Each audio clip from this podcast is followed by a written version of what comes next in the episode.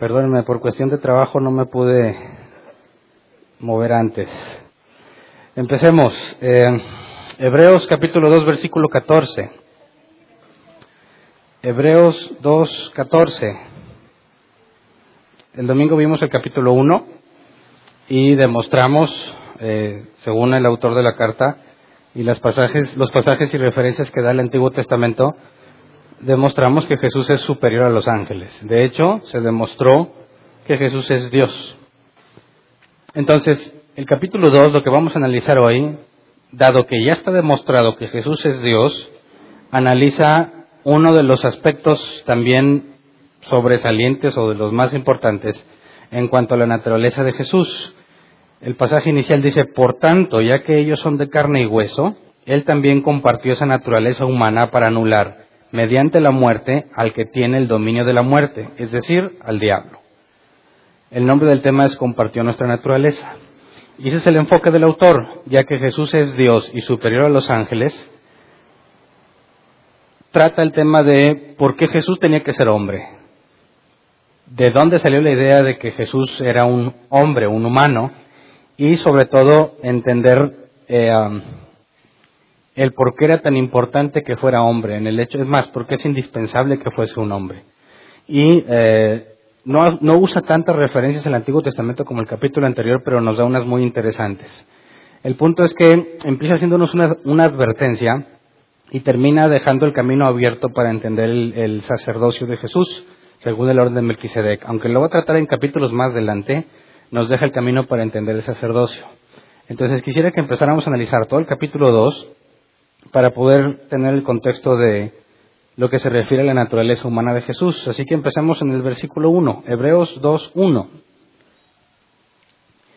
Después de analizar que Jesús efectivamente es superior a los ángeles, dice, por eso es necesario que prestemos más atención a lo que hemos oído, no sea que perdamos el rumbo.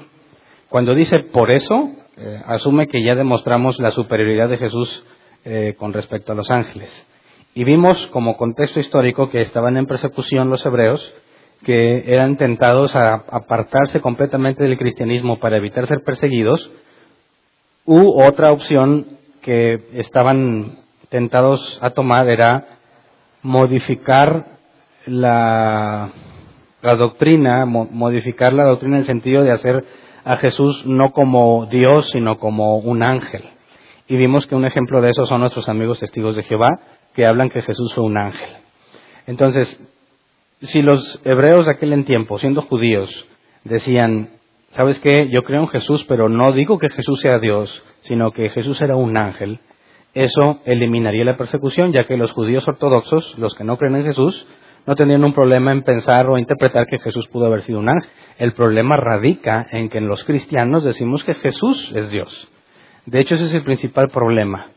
Eh, un judío ortodoxo, un judío que no cree en Jesús, te dice que es imposible que Dios sea un humano. O es humano o es Dios, ¿verdad? Nosotros decimos, son las dos cosas. Y ellos aseguran que es imposible que sean las dos cosas. Entonces el autor de Hebreos, una vez que demuestra que no puedes decir que Jesús es un ángel o un ser creado, y demostró por el Antiguo Testamento que Jesús es Dios porque comparte los mismos atributos que Dios, entonces nos dice, es necesario que prestemos más atención a lo que hemos oído, esto es decir, al Evangelio que se les predicó. Tienes que prestarle más atención, no sea que perdamos el rumbo. Y al perder el rumbo, la Reina Valdera 60 dice, no sea que nos deslicemos, y esto es lo que en el original hace referencia, deslizarse, no perder el rumbo. Eh, si tú no prestas atención al Evangelio, porque el Evangelio implica la naturaleza divina de Jesús, además de la naturaleza humana, si no prestas atención, te vas a deslizar, vas a perder el rumbo. Y quisiera que viéramos que perder el rumbo tiene un significado distinto al que dice el versículo 3. Vamos a Hebreos 2.3. En Hebreos 2.3 nos hace una advertencia aún más fuerte. Dice, porque si el mensaje anunciado por los ángeles tuvo validez y toda transgresión y desobediencia recibió su justo castigo, eh, ese es el versículo 2, versículo 3, ¿cómo escaparemos nosotros si descuidamos una salvación tan grande? Entonces, fíjate, ¿cómo escaparemos si descuidamos una salvación tan grande? ¿Qué significa descuidar la salvación? ¿Y qué relación tiene con perder el rumbo? Lo que nos dice en el versículo 1 es, si no prestas atención al Evangelio como es, puedes perder el rumbo. Y luego después nos dice que si descuidamos una salvación tan grande, no podremos escapar. Y esto parece decir que si tú tienes la salvación y la descuidas, ya no podrás escapar, es decir, la pierdes. Cuando hablamos de salvación y hablamos de descuidarla, dice, pues entonces no vas a poder escapar si la descuidas. Yo, yo pienso que sin mucho contexto te lleva a pensar que necesitas cuidarla porque si no la pierdes, ¿verdad? Sería una conclusión legítima si analizas nada más este pasaje. Por eso quiero hacer un contraste entre perder el rumbo y descuidar la salvación. Para empezar, analicemos qué es perder el rumbo, porque pareciera o pudiese hacer referencia a las dos cosas, ¿no? Si yo soy cristiano y pierdo el rumbo, ¿es lo mismo a que pierda mi salvación? Si yo soy cristiano y pierdo el rumbo, ¿significa que descuidé mi salvación? Si tú crees que la salvación se puede perder, entonces verías como equivalentes estas dos advertencias perder el rumbo, apartarse de Dios, irse a otro lado, y descuidar la salvación sería lo mismo. Cuando vemos eh, la primera advertencia sobre perder el rumbo, tendríamos que ir también a Hebreos 10.25. Vamos a Hebreos 10.25. Dice, no dejemos de congregarnos como acostumbran hacerlo algunos, sino animémonos unos a otros y con mayor razón ahora que vemos que aquel día se acerca. Como vimos en el contexto de la carta en el capítulo pasado, la gente estaba tentada a apartarse del cristianismo para evitar la persecución. Aquí vemos que era normal que la gente ya no se congregara tan seguido. Si congregarte te generaba problemas, pues como que se te quitan las ganas de congregarte, ¿no? ¿Para qué me congrego si nada más me trae problemas? Entonces la gente empezó a apartarse. ¿Qué pasa si un cristiano pierde el rumbo? Según esta carta y el contexto, los hebreos o judíos que estaban dejando de congregarse para evitar problemas, están empezando a perder el rumbo. No están haciendo lo que debieran de ser. Sabemos que todos debemos de congregarnos. ¿Por qué? Muchos cristianos dicen, ¿para qué me congrego? Lo importante es que yo adore a Dios, ¿no? Mi relación con Dios es personal. No importa si no estoy en una iglesia. Yo lo importante es que esté bien con Dios. Bueno, esta advertencia, no dejemos de congregarnos como acostumbran hacer algunos, pues demuestra que es necesario congregarse, este simple pasaje. ¿Pero por qué?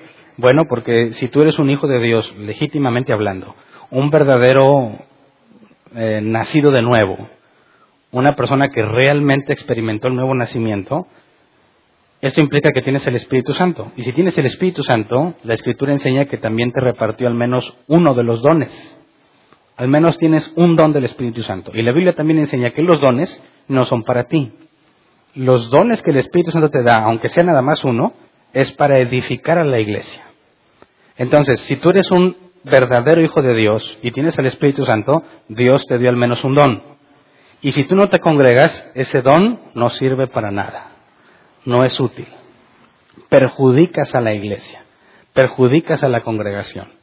Así que un cristiano que no se congrega está haciendo las cosas mal porque es un acto de egoísmo y decide no usar lo que Dios le entregó gratuitamente para que beneficiara a otros. Entonces explíquele a Dios que amas a Dios sobre todas las cosas, pero que no te congregas. Si la iglesia es el cuerpo de Cristo y Dios te dio algo para capacitar a su cuerpo, ¿no te parece que te contradices cuando dices que amas a Dios pero no te congregas?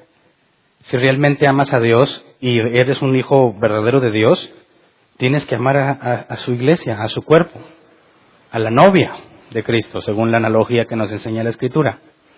No puedes decir amo a Dios pero aborrezco a su novia, o amo a Dios pero no me interesa, no me interesa su novia, o amo a Dios pero no me interesa su cuerpo, no me interesa su templo, que la iglesia es el templo de Cristo. Entonces, una persona que no se congrega cae en una terrible contradicción. Es un mentiroso en toda la extensión de la palabra, porque aunque con sus dichos asegure que ama a Dios, con sus hechos lo niega.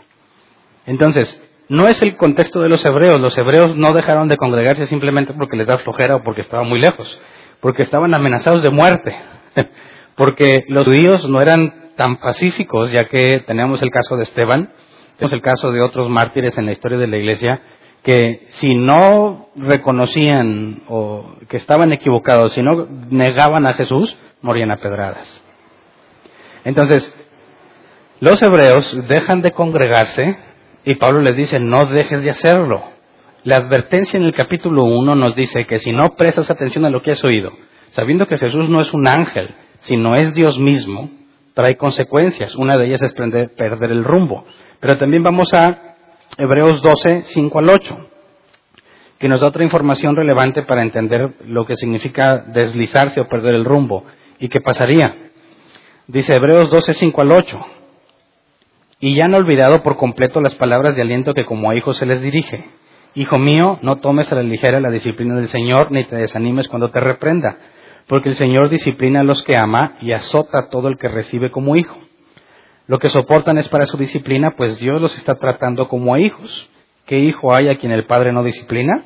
Si a ustedes se les deja sin la disciplina que todos reciben, entonces son bastardos y no hijos legítimos. Entonces, en la misma carta se nos enseña que los que dejaban de congregarse, a los que pierden el rumbo, a los que no están haciendo las cosas bien, si son hijos legítimos, ¿qué va a pasar con ellos? ¿Van a perder su salvación? No, van a ser disciplinados. Ese es el punto importante. Un hijo de Dios verdadero se equivoca como quiera, ¿verdad? Y peca aunque no quiera. Ahora, ¿ese pecado me va a llevar a la perdición? No, porque si eres hijo, Dios te va a disciplinar. Y cuando Dios te disciplina, ¿puede ser que Dios falle en la disciplina? Es decir, ¿para qué es la disciplina? Para corregir, ¿verdad? Ahora, imagínate que Dios quiere corregirte y te disciplina. Si el propósito y el objetivo de Dios es corregirte, ¿podrá Dios fallar? ¿Podrá decir de mí, mira, pues yo ya le dije a Hernán una y otra vez y le puse prueba y prueba, no quiere? No, sabes que ya, con Hernán no se puede, lo voy a dejar. ¿Tú crees que Dios pudiese fracasar en algo que se propone? Bueno, si Dios fracasa en algo que se propone, ya no es todopoderoso, ¿verdad? ya no sería el Dios de la Biblia. Si Dios quiere corregirte, te va a disciplinar y te vas a corregir. Así que es imposible que un verdadero hijo de Dios, al pecar, al perder el rumbo, es imposible que pierda su salvación porque el Padre que lo ama lo va a disciplinar. Y en eso consiste la perseverancia de los santos. ¿Qué es lo que identifica a un cristiano? No que no peca, sino que cuando peca se arrepiente. Y cuando habla de arrepentimiento es cambia su manera de pensar y deja de cometer ese pecado. Pero no cambia su manera de pensar simplemente porque así quiso, sino porque fue disciplinado. Y la disciplina, después leeremos ese capítulo, dice que al presente no es motivo de gozo, pero en el futuro genera fruto de arrepentimiento. Entonces, la, disciplina de Dios nos entristece y no es algo voluntario. Dios me disciplina aunque no quiera cuando soy rebelde. Pero esa disciplina me hace cambiar y me hace pensar de forma distinta. Y todos los verdaderos hijos de Dios de seguro tienen experiencias de disciplina de Dios. Y sabrán reconocer que ellos no estaban interesados en regresar con Dios, pero Dios los hizo regresar de una u otra forma. Y entonces se van a tener que humillar y van a tener que decir, no soy yo, no soy yo el que hace que yo esté en el camino de Dios, sino que Él me disciplina. Y es completamente persuasivo a la hora de disciplinarnos tiene una manera particular de disciplinarte, de hacerte ver tu error. Y esa es la confianza que tenemos como cristianos, la disciplina de Dios. Pero entonces, en cuanto a la pregunta, ¿cómo escaparemos si descuidamos semejante salvación o una salvación tan grande? ¿A qué hace referencia esa pregunta? Esa pregunta, ¿cómo escaparemos? Es, es, como dicen, es una pregunta retórica. No es algo que espere respuesta. La respuesta es obvia. No se puede escapar si descuidas la salvación. Y es un hecho, bíblicamente hablando. No puedes escapar si descuidas la salvación. Entonces, ¿cuál es la diferencia entre perder el rumbo y descuidar la salvación? ¿Me explico? Regresémonos a Hebreos 2 em, y 3. Porque si el mensaje anunciado por los ángeles tuvo validez y toda transgresión y desobediencia recibió su justo castigo, ¿cómo escaparemos nosotros si descuidamos una salvación tan grande? Fíjate, si lo que se anunció por medio de ángeles fue desobedecido, Dios los castigó. Perdón. Ahora, si el Evangelio es de Jesús, ¿qué le pasará al que no lo obedece? ¿Qué le pasará al que descuida esa salvación tan grande? ¿Tiene esperanza o no? Por lógica, no. Si con los ángeles, siendo seres inferiores, si se desobedeció lo que los ángeles dijeron, fue castigo, ¿qué pasará si desobedeces al mismo Dios? Ya que como vimos en el capítulo 1, que Dios antes había hablado por los profetas, perdón, pero ahora nos ha hablado por medio de su Hijo. Así que antes Dios mandaba a alguien a hablar con los hombres. Fue el momento, hace más de dos mil años, que Dios vino en persona a hablar con los hombres. Y si el mensaje que dieron los ángeles fue desobedecido y castigado, ¿cómo tratará Dios a los que desobedecen a Él mismo? ¿Cómo tratará Dios a los que no hacen caso del Evangelio de Cristo? Entonces, eh,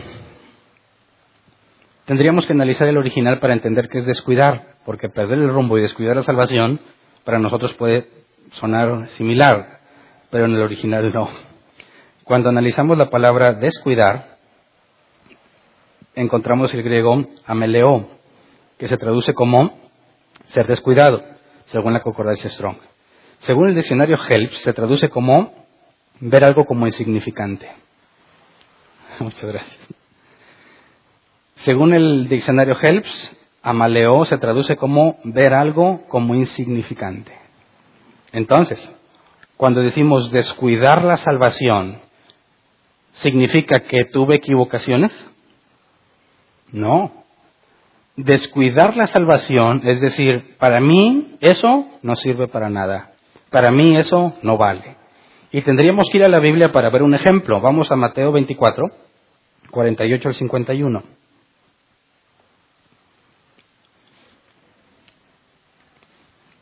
Mateo 24, 48 al 51. Dice, pero, ¿qué tal si ese siervo malo se pone a pensar, mi señor se está demorando, y luego comienza a golpear a sus compañeros y a comer y a beber con los borrachos? El día en que el siervo menos lo espere y a la hora menos pensada, el Señor volverá. Lo castigará severamente y le impondrá la condena que reciben los hipócritas, y habrá llanto y rechinar de dientes. Este siervo malvado que dijo, mi Señor tarda mucho en llegar, según la Reina Valera 60, no viene. Así que lo que se le había encomendado, que era alimentar a sus consiervos, no le da importancia, lo toma como insignificante y se dedica a disfrutar la vida. De repente Jesús viene y ya no le da oportunidad de arrepentirse, ya no lo perdona. Lo echa con los hipócritas donde habrá llanto y rechinar de dientes. ¿Cuál es la diferencia entre descuidar la salvación y perder el rumbo? En este caso, alguien que toma como insignificante la tarea que se le encomendó, vemos claramente que no hay perdón para él. No hubo arrepentimiento para él. Y si te fijas, nunca se le disciplinó, sino que lo pescan de sorpresa. ¿Verdad? Este siervo malo se puso a tomar y a beber, y Dios lo dejó hacer lo que quería. Y el día en que no esperaba, lo llama cuentas y lo castiga. ¿Verdad? En el caso que vimos de la disciplina, dice que Dios corrige y disciplina al que considera su hijo. Este de aquí, que tomó su encargo como insignificante, ¿era hijo de Dios? No, porque no fue disciplinado. Ahí está el punto. Ahí está la diferencia. Se le dejó sin disciplina hasta el momento en que fue confrontado en su pecado. Y cuando fue confrontado en su pecado, ya no hay escapatoria. Entonces, hay dos cosas mencionadas en este capítulo. No habla de perder la salvación, porque, según aquí vemos, si nunca fuiste disciplinado es porque nunca fuiste hijo de Dios. Un hijo de Dios no tiene por insignificante lo que Dios le ha encomendado. Veamos este otro ejemplo. Vamos a Juan capítulo 8, versículo 31, en palabras de Jesús. Dice, Jesús se dirigió entonces a los judíos que habían creído en él y les dijo, si se mantienen fieles a mis enseñanzas, serán realmente mis discípulos. Para mantenerte fiel a una enseñanza, eh, si tú quieres ser fiel a una enseñanza, ¿podrías tomarla como insignificante? Claro que no. Alguien que es fiel a la enseñanza de Jesús jamás consideraría insignificante la salvación. Al contrario, si tú eres fiel en la enseñanza, tendrías que darle valor a esa enseñanza. Y veamos otra vez un ejemplo en Mateo 13, 44, 46. Y nos da dos ejemplos. Mateo 13, 44 y 46 dice, el reino de los cielos es como un tesoro escondido en un campo. Cuando un hombre lo descubrió, lo volvió a esconder y lleno de alegría fue y vendió todo lo que tenía y compró ese campo. Fíjate, ese es el primer ejemplo, ¿verdad? El reino de los cielos es como un tesoro escondido. Cuando un hombre lo encuentra, ¿qué hace? Vende todo lo que tiene con tal de obtenerlo. ¿Es insignificante para él? Claro que no. Versículo 45. También se parece el reino de los cielos a un comerciante que andaba buscando perlas finas. Cuando encontró una de gran valor, fue y vendió todo lo que tenía y la compró. Ahí está un ejemplo igualmente claro. Para un verdadero hijo de Dios, la salvación, la doctrina que he recibido, el Evangelio es lo más valioso que tiene. Es la perla de gran precio o el tesoro escondido. Y está dispuesto a dejarlo todo con tal de tenerlo. Son las palabras de Pablo. Todo lo tengo por estiércol con tal de ganar a Cristo. Así que, ¿será posible que un verdadero hijo de Dios, que encontró la perla de gran precio, diga, esta perla es insignificante? Claro que no.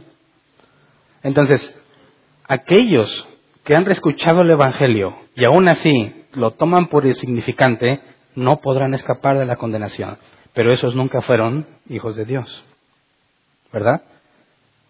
¿Sí queda clara esa parte? Aquel que pierde el rumbo puede esperar disciplina en Dios y es su hijo. Así que cuando nosotros vemos que alguien peca, y Mateo 18 nos dice que lo confrontemos, lo hacemos con la esperanza de que si es un hijo de Dios, va a reaccionar. Porque si el Espíritu Santo está en él y es un hijo de Dios, va a ser disciplinado, ¿verdad? Y dices, no te hace caso, dile a los testigos, sigue siendo la misma esperanza que lo hagamos entrar en razón y que Dios, que es su Padre, lo discipline. No le hace caso a los testigos, dile a la iglesia, sigue siendo la misma esperanza. Hay que hacerlo entrar en razón y que Dios lo discipline. No le hace caso a la iglesia, tenlo por gentil y publicano. ¿Por qué lo expulsas? ¿Porque perdiste la esperanza? No, con la misma esperanza lo expulsas de la congregación por si Dios le concede disciplina. Y si el tal sigue perdido y nunca hizo nada, entonces podremos decir con toda confianza, nunca fue un hijo de Dios. ¿Cómo sabes? Nunca fue disciplinado. ¿Verdad? Entonces, es contradictorio pensar que tú puedes perder tu salvación a la luz del amor del Padre que disciplina a sus hijos. Para que un hombre se pierda, implica que nunca fue disciplinado. Y si nunca fue disciplinado, no era hijo de Dios. Así de simple. Entonces lo pongo porque es posible que genere confusión cuando hablamos de descuidar la salvación, ya que en nuestro idioma la palabra descuidar para nosotros puede ser simplemente negligencia. Todos descuidamos lo que nos toca hacer, ¿no? En esta vida. Sabes que tienes que orar todos los días. ¿Quiénes son fieles a eso? ¿Y los demás? Se descuidaron. Espérate, Hernán, ¿en español o en griego? ¿Verdad? Porque si es en griego significa que para ti es insignificante las cosas de Dios y por eso no oras, cosa que espero no sea cierta. Porque después de ciertos días dices, oye, no he orado y no me siento igual, me siento mal, siento que estoy haciendo las cosas mal. Necesito ponerme a cuentas con Dios y te pones a orar, eso es disciplina. ¿Verdad? Pero el que nunca fue hijo de Dios, orar, ¿para qué? Estoy más a gusto así. Se van de la iglesia y son felices. Dejan de orar y están bien a gusto. Es más, hasta se sienten mejor. Ahí está la principal diferencia entre un hijo y el que no lo es. Entonces, cuando empieza a hablar sobre si el mensaje que dieron los ángeles trae castigo, ¿cómo escaparán los que tomen por insignificante el mensaje de Jesús. Y no puede estar hablando de la iglesia. Habla de todos aquellos que le han escuchado y no le han dado una importancia. Pero para con la iglesia sabemos que podemos tener la esperanza de que Dios en su amor nos va a disciplinar, cosa que no es agradable. ¿eh? No le recomiendo nada. Bueno, ¿quién de aquí ya ha pasado por disciplina? Levante la mano. Bola de pecadores, ¿verdad? No te disciplinaría si no fueras pecador. No sabemos pecadores, no somos hipócritas. Fuimos disciplinados. Ahora, ¿estuvo bonito, agradable, ameno y de buen gusto? Dices, claro que no. Fue algo no deseable para nada. Había tristeza, la Biblia habla de tristeza que viene del mundo y tristeza que viene del Dios. Estaba muy triste. Lee los salmos que dice, mi pecado me carcome los huesos, una forma de expresar lo mal que se siente. Ahora, ¿le recomiendas a alguien que se atenga a la disciplina de Dios? Es decir, mira, tú camina con Dios, que al cabo Él te va a disciplinar. ¿Sí? Evítalo, lo más que puedas, evítalo. No es nada agradable, no es nada que te recomiende. Es el último recurso que Dios usa para hacernos volver. Primero está su Espíritu Santo, ¿no? Y nos dice. Y tú sabes que estás haciendo algo mal. Ningún cristiano peca ignorantemente. Porque el Espíritu Santo te avisa.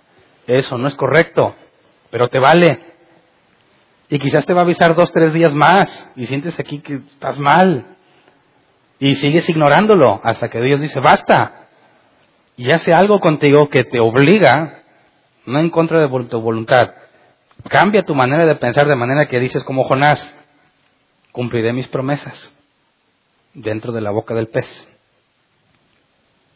Y una vez que sales de ahí, pues ya te pones a hacer lo que te corresponde porque no quieres regresar ahí. Entonces no quiero que vean la disciplina como algo en lo que hay que descansar y decir, mira, pues yo voy a hacer lo que sea que al cabo Dios me va a disciplinar. No es para nada, nada agradable. Y cuando Dios te discipline, te aseguro que no vas a volver a pensar así. Precisamente para eso es la disciplina. Entonces, cuando leemos el versículo 4, dice de Hebreos 2, bueno, del 3, ¿cómo escaparemos nosotros si descuidamos una situación tan grande? Esta salvación fue anunciada primeramente por el Señor, que fue lo que Jesús estuvo haciendo aquí en su ministerio terrenal, dice, y los que la oyeron nos la confirmaron, hablando de los discípulos. A la vez, Dios ratificó su testimonio acerca de ella con señales, prodigios, diversos milagros y dones distribuidos por el Espíritu Santo según su voluntad. Y es libro de los Hechos. Todos los milagros y las cosas que estaban pasando que Dios usaba para validar la predicación de ellos. Y quisiera que lo entendieras de esta forma. Todos los judíos decían, ese Jesús fue un mentiroso, fue un falso profeta, fue un hombre loco. Y luego los discípulos salen diciendo que Jesús es Dios y que tienes que humillarte ante Él. Es la palabra de ellos contra la palabra de los líderes de los judíos. Palabra contra palabra. ¿A quién le crees? Pues está difícil. Pero si Dios hace milagros, señales y prodigios por medio de aquellos que predican a Jesús como Señor, ¿a quién le crees? ¿Palabra o palabra y milagros? Ahí está el punto. Dios nos dijo, pues ahí están las dos versiones, crean a la que tú quieras. No, da evidencia. En su momento dio evidencia con milagros y señales. Y luego dice, y dones distribuidos por el Espíritu Santo según su voluntad. Y eso ya no tiene que ver con algo visiblemente milagroso, sino con algo que experimentas tú dentro de ti mismo y que la iglesia experimenta con tu servicio. Así que nosotros no decimos simplemente que creemos en Jesús, pues porque yo creo lo que la Biblia dice, sino porque también tengo evidencia en mí del nuevo nacimiento que tengo, que yo nací de nuevo y que tengo dones que benefician a la iglesia. ¿Me explico? Entonces, no nada más es creerlo ciegamente, tienes que tener la evidencia. Y eso es muy importante. Cuando hablas con un judío ortodoxo, van a tener mil y una cosas que decirte tratando de probar que estás equivocado. Y a lo mejor te van a aventajar por mucho en conocimiento de la Biblia. Y tú dices, no, pues ni cómo ganarle. Bueno, es que según Jesús, cuando Jesús le empezaron a cuestionar y Jesús se defendía con la escritura y no le creían, decía, no me creas a lo que digo, crea lo que hago. Ahí está la evidencia y esa no se puede desdecir. esa no se puede simplemente decir es falso. Cuando le dijeron es que tú echas fuera a los demonios por el poder de Belcebú, que dijo Jesús. Satanás no echa fuera a Satanás.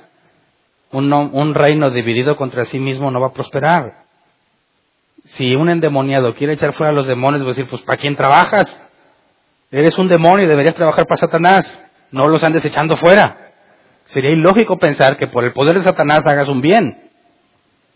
Así que el cristiano, aunque está llamado a defender su fe, no es principalmente los argumentos, no son principalmente los argumentos intelectuales en lo que nos apoyamos, sino en la evidencia que tenemos de que somos hijos de Dios. Así que nuestro comportamiento es la máxima evidencia que tenemos. Si no tienes un comportamiento adecuado o apropiado del cristiano, estás en el hoyo porque eres un mentiroso. Podrás saber mucho de la Biblia y muchos argumentos intelectuales, pero tus obras te delatan como falso. Recordemos que a los discípulos se les dijo, estos indoctos, ¿cómo es que hablan así? Se ve que han estado con Jesús. Gente ignorante, pescadores no entrenados, recaudadores de impuestos que no estaban metidos en la escritura.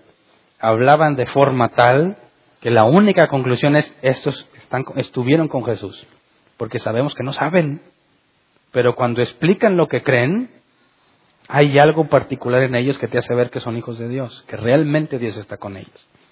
Y ese es el propósito. Entonces, si a lo que Dios ratificó con señales y todo, todavía alguno se atreve a decir, ah, a mí no me interesa, no hay escapatoria para él. No hay forma de que pueda ser eh, rescatado de lo que va a enfrentar. Ahora, cuando hablamos de salvación, la palabra salvación es y tiene que ver con ser librado de algo. Y aquí hay una pregunta capciosa que quiero hacerles y por eso les adelanto que es capciosa. ¿Quién de aquí ya fue salvado? Levante su mano. Uno, dos, tres, cuatro, cinco, seis, siete. Ahora, si yo te pregunto, ¿salvado de qué? ¿Qué me contestarías? ¿De qué? Si salvarte es librarte de algo Imagínate que estás tú en la calle, viene un carro directo a atropellarte, alguien te empuja y te salvó, ¿verdad? Te libró de una muerte inminente. Bueno, a los que ya fueron salvados, ¿de qué te salvaron? No, pues de la condenación eterna, todavía no llega el juicio, ¿verdad? Entonces, ¿de qué? Del pecado, sigues pecando. Ah, caray. No, pues me salvó de mi antigua naturaleza. Sigues cayendo en la antigua naturaleza que tenías. Así que yo pregunto de qué te salvó. Pero todavía no se llega ese día, ¿no? ese es el punto. Vamos a ser salvos del juicio, ¿verdad? ¿En qué momento? En el momento en que seamos perfectos, ¿verdad? Ahora, ¿ya eres perfecto?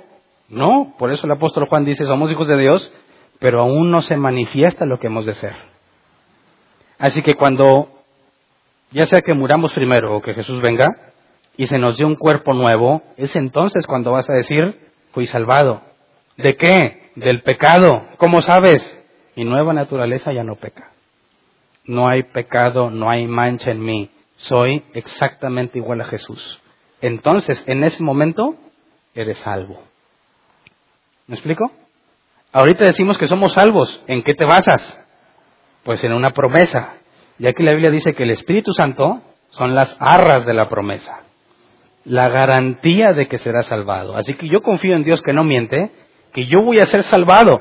Pero hay un juego de palabras. El cristiano dice, yo ya soy salvo. Pero en el sentido estricto del significado de la palabra es una mentira. Porque sigues pecando.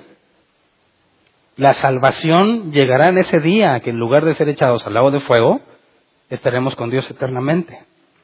Así que en esa analogía, si ahorita tropiezas y caes, perdiste tu salvación, dices, espérame, pues si todavía no llega el día en que voy a ser salvado. Por eso el Espíritu Santo, siendo la garantía, es lo que me da confianza, decir, yo soy salvo, porque confío en Dios, en que cuando llegue el día, así será. Pero en el sentido estricto de la palabra, nadie se ha salvado, ¿verdad? Ninguno. Entonces es importante que entendamos que para que en ese día podamos ser salvados, hay que entender lo que Jesús hizo en la cruz siendo hombre. Y eso es de lo que va a empezar a hablar el, autor de la carta a los hebreos. Ya que empieza a hablar sobre la predicación del Evangelio por medio de Jesús. Y eh, dejamos en claro que un verdadero discípulo no toma por insignificante la salvación.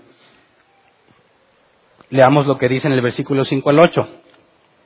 Dice, Dios no puso bajo el dominio de los ángeles el mundo venidero del que estamos hablando. Como alguien ha testiguado en algún lugar, ¿qué es el hombre para que en él pienses?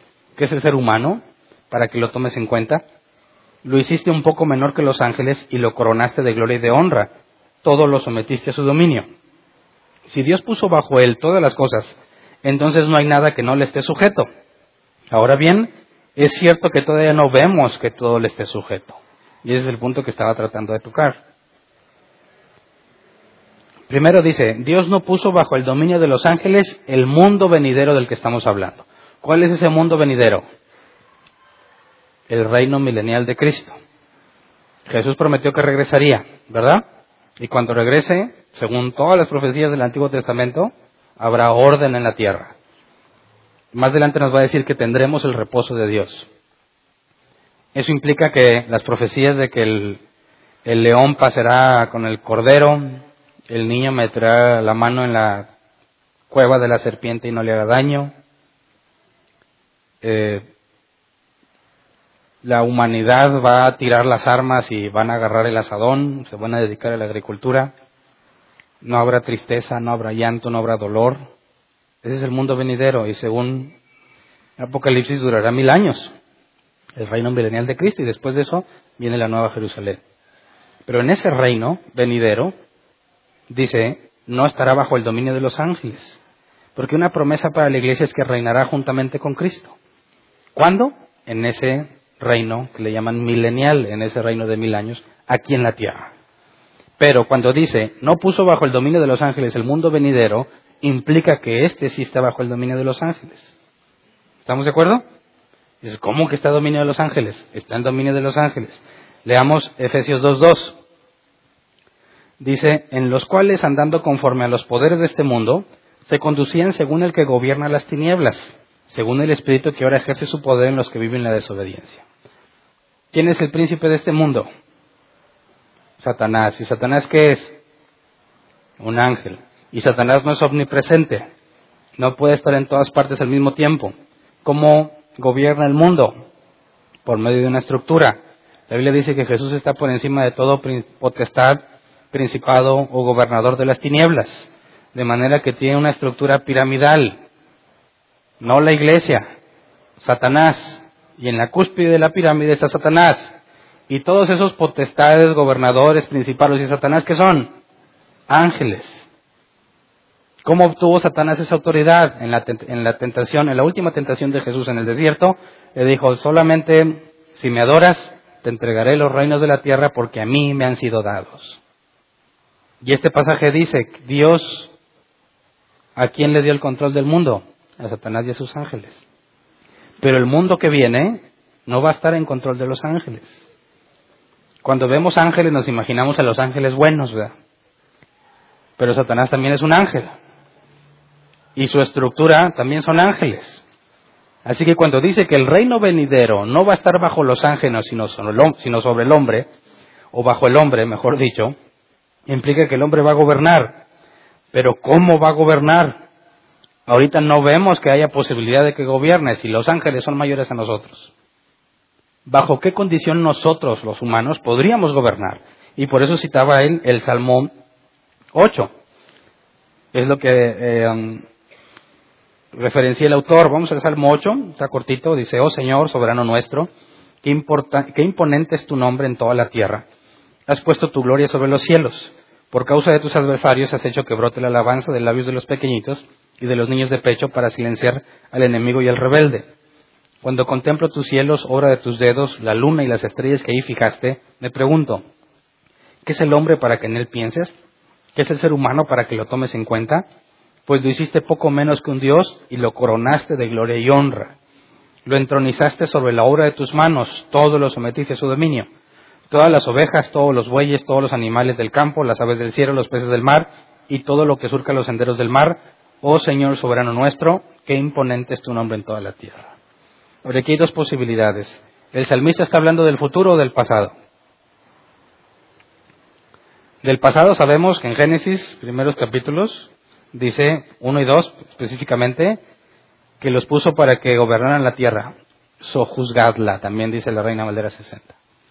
Sobre todo en la tierra, ¿verdad? Entonces aquí podría estar hablando del pasado. Pero si vemos las promesas que hay para la iglesia, sabemos que no solamente puede estar hablando del pasado, sino del futuro, donde reinaremos juntamente con Cristo. Y eso entonces lo utiliza el autor de la Carta a los Hebreos para decir, aquí claramente dice que todo va a estar sometido bajo el, dominio del hombre. Pero en la situación en la que tenemos, la situación en la que estamos, perdón, donde Satanás es el príncipe de este mundo, según dijo Jesús, ¿cómo le vamos a hacer para invertir ese proceso? ¿Cómo le vamos a hacer para quitarle el reino a Satanás? Precisamente por eso es que empieza a hablar de Jesús en su naturaleza humana. Versículo 9 dice, sin embargo, Primero dice, ya que vemos que no le está sujeto nada, ¿verdad?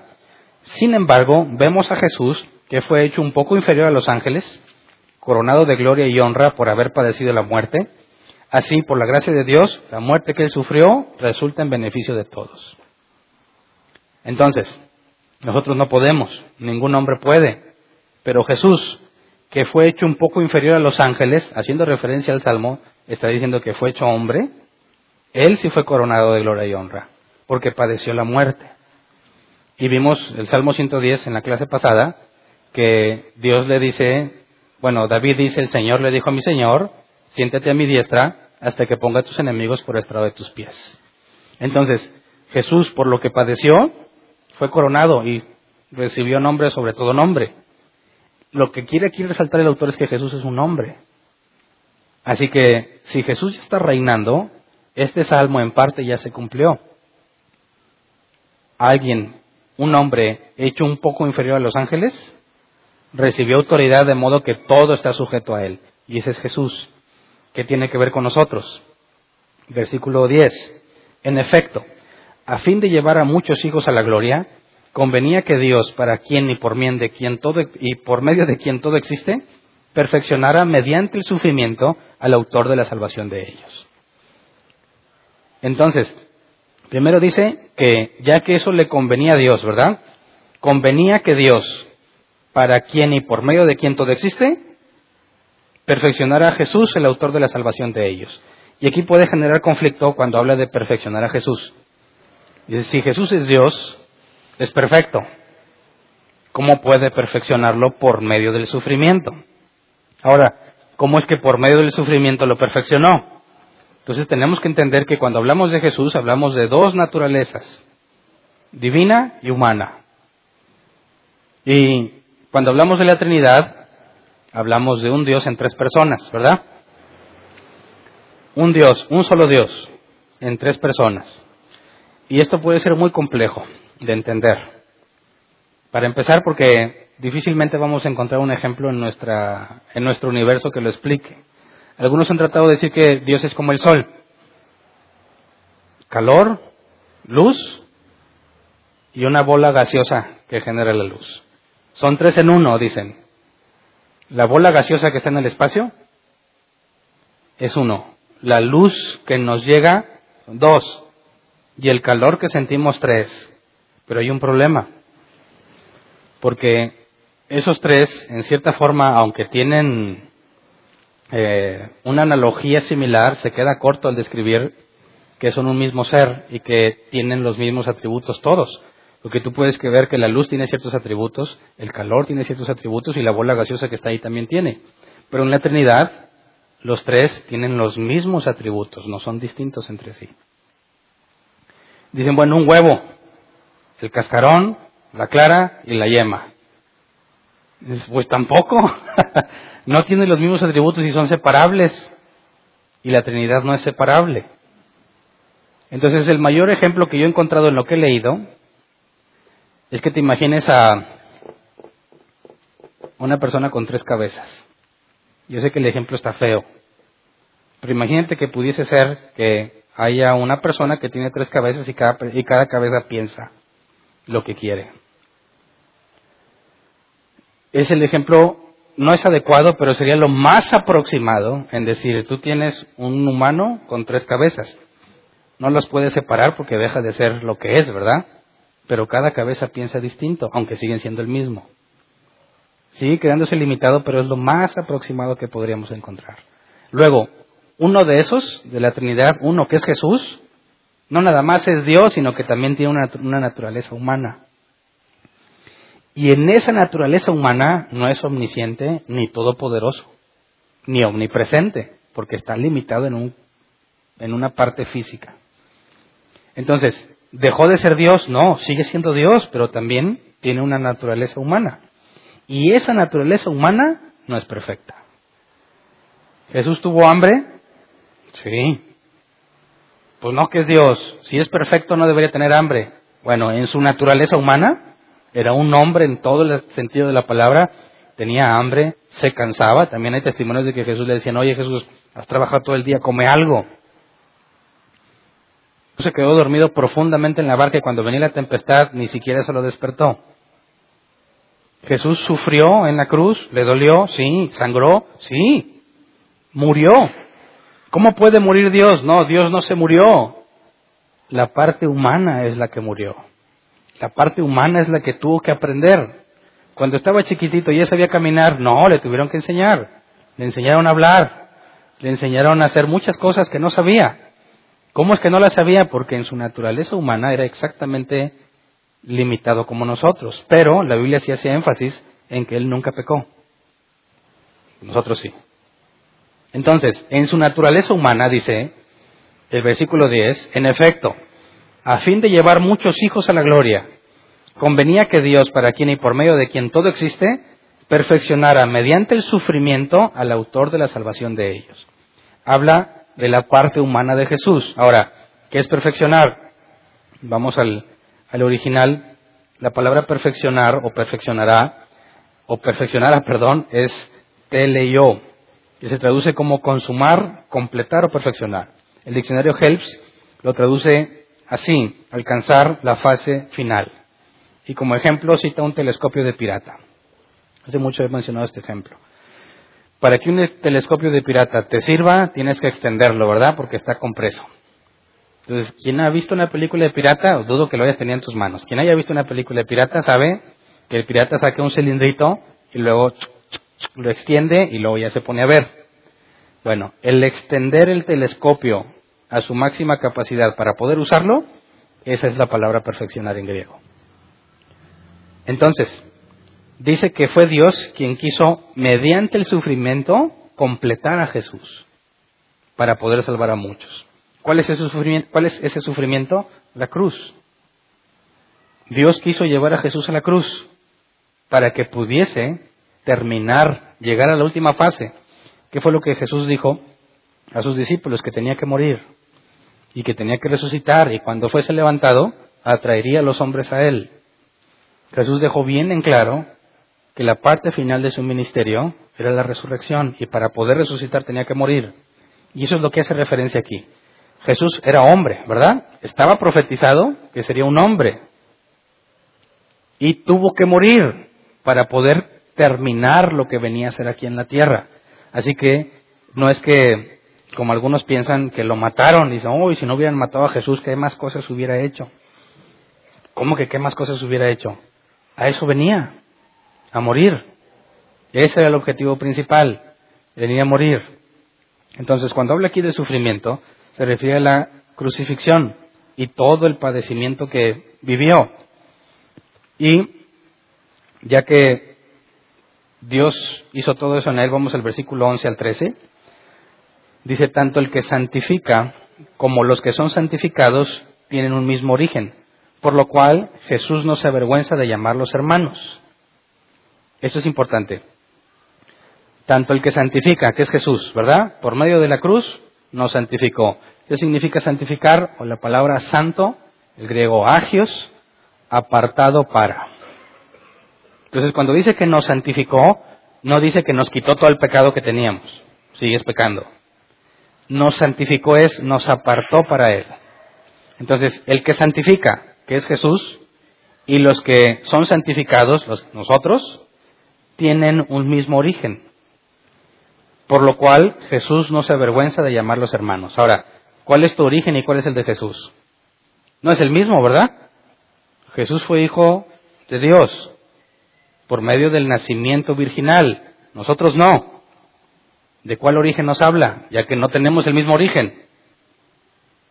Bueno, hay un dato curioso. Si te fijas y lees los evangelios, te vas a dar cuenta que en ningún momento Jesús le llama hermano a alguien antes de resucitar.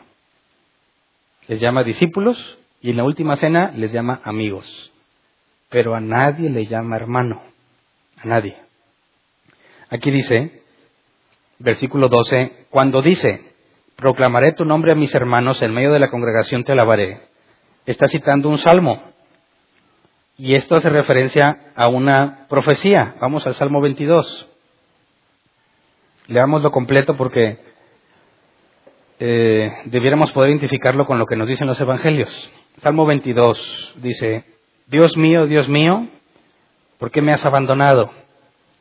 Lejos estás para salvarme, lejos de mis palabras de lamento. Dios mío, clamo de día y no me respondes, clamo de noche y no hay reposo. Pero tú eres santo, tú eres rey, tú eres la alabanza de Israel, en ti confiaron nuestros padres, confiaron y tú los libraste. A ti clamaron y tú los salvaste, se apoyaron en ti y no los defraudaste. Pero yo, gusano soy y no hombre, la gente se burla de mí, el pueblo me desprecia, cuantos me ven se ríen de mí, lanzan insultos meneando la cabeza. Este confía en el Señor, pues que el Señor lo ponga a salvo, ya que en él se deleita, que sea él quien lo libre. Pero tú me sacaste del vientre materno, me hiciste reposar confiado en el regazo de mi madre. Fui puesto, fui puesto a tu cuidado desde antes de nacer, desde el vientre de mi madre, mi Dios eres tú. No te alejes de mí porque la angustia te acerca y no hay quien me ayude. Muchos toros me rodean, fuertes toros de Bazán. Me, me cercan, contra mí abren sus fauces, leones que rugen y desgarran a su presa. Como agua he sido derramado, dislocados están todos mis huesos. Mi corazón se ha vuelto como cera y se derriten mis entrañas. Se ha secado mi vigor como una teja la lengua se me pega al paladar, me has hundido en el polvo de la muerte, como perros de presa me han rodeado, me han cercado una banda de malvados, me han traspasado las manos y los pies. Puedo contar todos mis huesos. Con satisfacción perversa la gente se detiene a mirarme. Se reparten entre ellos mis vestidos y sobre mi ropa echan suertes. Pero tú, Señor, no te alejes. Fuerza mía, ven pronto en mi auxilio. Libra mi vida de la espada, mi preciosa vida del poder de esos perros rescátame de la boca de los leones, sálvame de los cuernos de los toros. Proclamaré tu nombre a mis hermanos, en medio de la congregación te alabaré. Alaben al Señor los que le temen, honren los descendientes de Jacob, veneren los descendientes de Israel, porque Él no desprecia ni tiene en poco el sufrimiento del pobre, no esconde de él su rostro, sino, sino lo escucha cuando a Él clama. Hasta ahí. ¿De quién habla este salmo? ¿Identificaste las frases me traspasaron, se repartieron mis vestidos, la gente menea la cabeza, la gente dice, tú confiaste en Dios, que es que te salve, que Dios venga a librarte. Cuando Jesús dijo, Dios mío, Dios mío, ¿por qué me has desamparado? En la cruz, algunos dicen que se separó del Padre, ¿verdad? Y dices, ¿cómo? Si son inseparables, Jesús no hizo nada malo.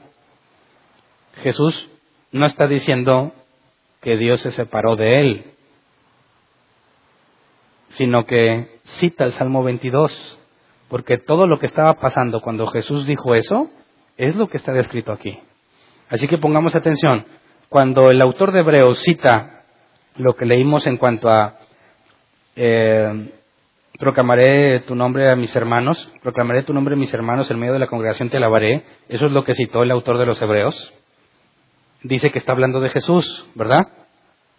¿Cómo es que está hablando de Jesús? Bueno, el que escribió este salmo, David, no vivió esto, nunca. Él no experimentó esto que está aquí. Lo escribió como si lo estuviera viviendo él, pero él no lo vivió. Así que no estaba hablando del mismo. Es algo que Dios le permitió ver, como si Dios le hubiese permitido ver lo que iba a pasar Jesús. Y lo importante que el autor menciona es que después de haber sufrido, después de haber estado ahí, después de que se repartieron las ropas, después de todo eso hay un cambio drástico. Cuando dice en el versículo 21, rescátame de la boca de los leones, sálvame de los cuernos de los toros, es lo último que habla de sufrimiento. Y luego después dice, proclamaré tu nombre a mis hermanos, en medio de la congregación te alabaré. ¿Cómo es posible que esté en semejante situación de tortura y luego después habla de alabar a Dios en medio de la congregación, sobre todo entre sus hermanos? Y eso es lo que el autor de Hebreos quiere señalar. Después de sufrir por lo que padeció, siendo hombre, fue exaltado hasta lo más alto. Y a, a raíz de esa exaltación dice, proclamaré tu nombre a mis hermanos. De manera que a partir de la glorificación de Cristo puede llamarnos hermanos al obtener lo que se nos va a regalar cuando llegue el día. Porque la promesa es que nuestro cuerpo será transformado y será igual al de Cristo. No vamos a ser dioses. Jesús sigue en su naturaleza humana, pero glorificada. Y nosotros vamos a tener esa misma naturaleza. Así que después de lo que padeció, ahora sí dice, proclamaré tu nombre a mis hermanos. Por eso en ninguno de los evangelios le llama hermano a alguien porque no se había cumplido esta parte. Y si no hubiese padecido esta parte, ya ven que por medio del sufrimiento perfeccionó a Jesús, esto es lo que implica, tuvo que padecer para poder lograr la estatura del varón perfecto, ya que lo crucificaron injustamente, lo maltrataron injustamente. Dios no metió las manos porque dice, eso es lo que convenía. Después de morir, ¿Qué pasó con él? Dios lo levanta de los muertos y demuestra que él era un hombre justo. Y por haber obedecido hasta la muerte, por haber obedecido lo que Dios le pidió, le recompensa poniéndolo en lo más alto que hay. Siéntate a la diestra de Dios, a, mi diestra, dice el Salmo. Siéntate a mi diestra. Si Dios es el Rey soberano de todo, a su mano derecha inmediatamente está Jesús como hombre glorificado. Y el día en que tú recibas esa misma naturaleza, podrás reinar juntamente con Cristo. Ese día fuiste salvado. Todavía no se ve que seamos eso, ¿verdad? Es lo que dice el autor. No se ve que esté sujeto a las cosas al hombre. Es más, ni siquiera se ve que Jesús es el que está reinando. ¿Por qué? Porque el príncipe de este mundo, ¿quién sigue siendo? Satanás. Hasta que Jesús venga a reclamar el reino. Y cuando venga, ya no hay esperanza para el que está aquí. ¿Me explico? Entonces, cuando cita estos pasajes, tiene que ver con el sufrimiento de Jesús que Dios quiso darle, quiso que padeciera, para lograr un estatus que era imposible para nosotros de lograr. Y en esa posición que Cristo ganó, se la regala a quien Él quiere, de forma gratuita. La salvación no es por obras, es por gracia. Así que todo lo que Él padeció y lo que consiguió, es Él quien decide a quién se lo entrega según el Padre. Jesús dijo, nadie puede venir a mí si no le fuera dado por el Padre. Y del Padre nos dice que a los que predestinó, a esos llamó. Así que cuando Jesús obtiene el máximo galardón, la máxima posición que puede haber, esa se la regala a todos los que Dios ha decidido que la reciban. Entonces, ¿cómo es que el hombre va a llegar a gobernar? ¿Cómo es que nosotros reinaremos junto con Cristo? por lo que él hizo, por lo que él padeció. Entonces, ¿por qué tenía que ser hombre? Porque es un hombre el que tenía que llegar a esa posición para poder reclamar lo que Adán perdió. Pablo hace una relación entre Adán y Jesús como el segundo Adán. Adán hizo algo malo y toda su descendencia carrea lo malo que hizo. La Biblia dice que Dios se proveyó de un nuevo Adán, pero este es el mismo. Y al hacerlo todo bien Él y ser perfecto y obtener el máximo galardón, se lo da a todos los que son de Él, a todos sus hijos. Entonces, por medio de Adán, todos recibimos condenación. Por medio de Jesús, sus elegidos van a recibir salvación. Así que es imposible que tú la obtengas. Es imposible que tú hagas algo para obtenerla. Esa ya se consiguió, ¿verdad? Y lo que estamos esperando los que somos hijos de Dios es que llegue el día en que se manifieste y que todos lo podamos ver. Y no nada más lo voy a ver yo en mí mismo, Todos van a poder ver que yo soy un hijo de Dios. Ya no tendré que decir, pues yo creo y yo espero y no, ¿cuál? Es algo visible. Entonces, regresémonos a Hebreos.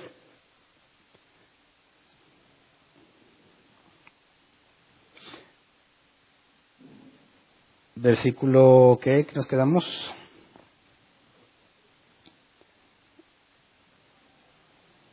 Doce, ¿verdad? Cuando dice, proclamaré tu nombre a mis hermanos, en medio de la congregación te lavaré. Dice, en otra parte dice, yo confiaré en él, y añade, aquí me tienen con los hijos que Dios me ha dado. Y esas son otras dos referencias eh, en una profecía de Isaías. Vamos a Isaías 8, 11 al 18. Lo voy a leer seguido.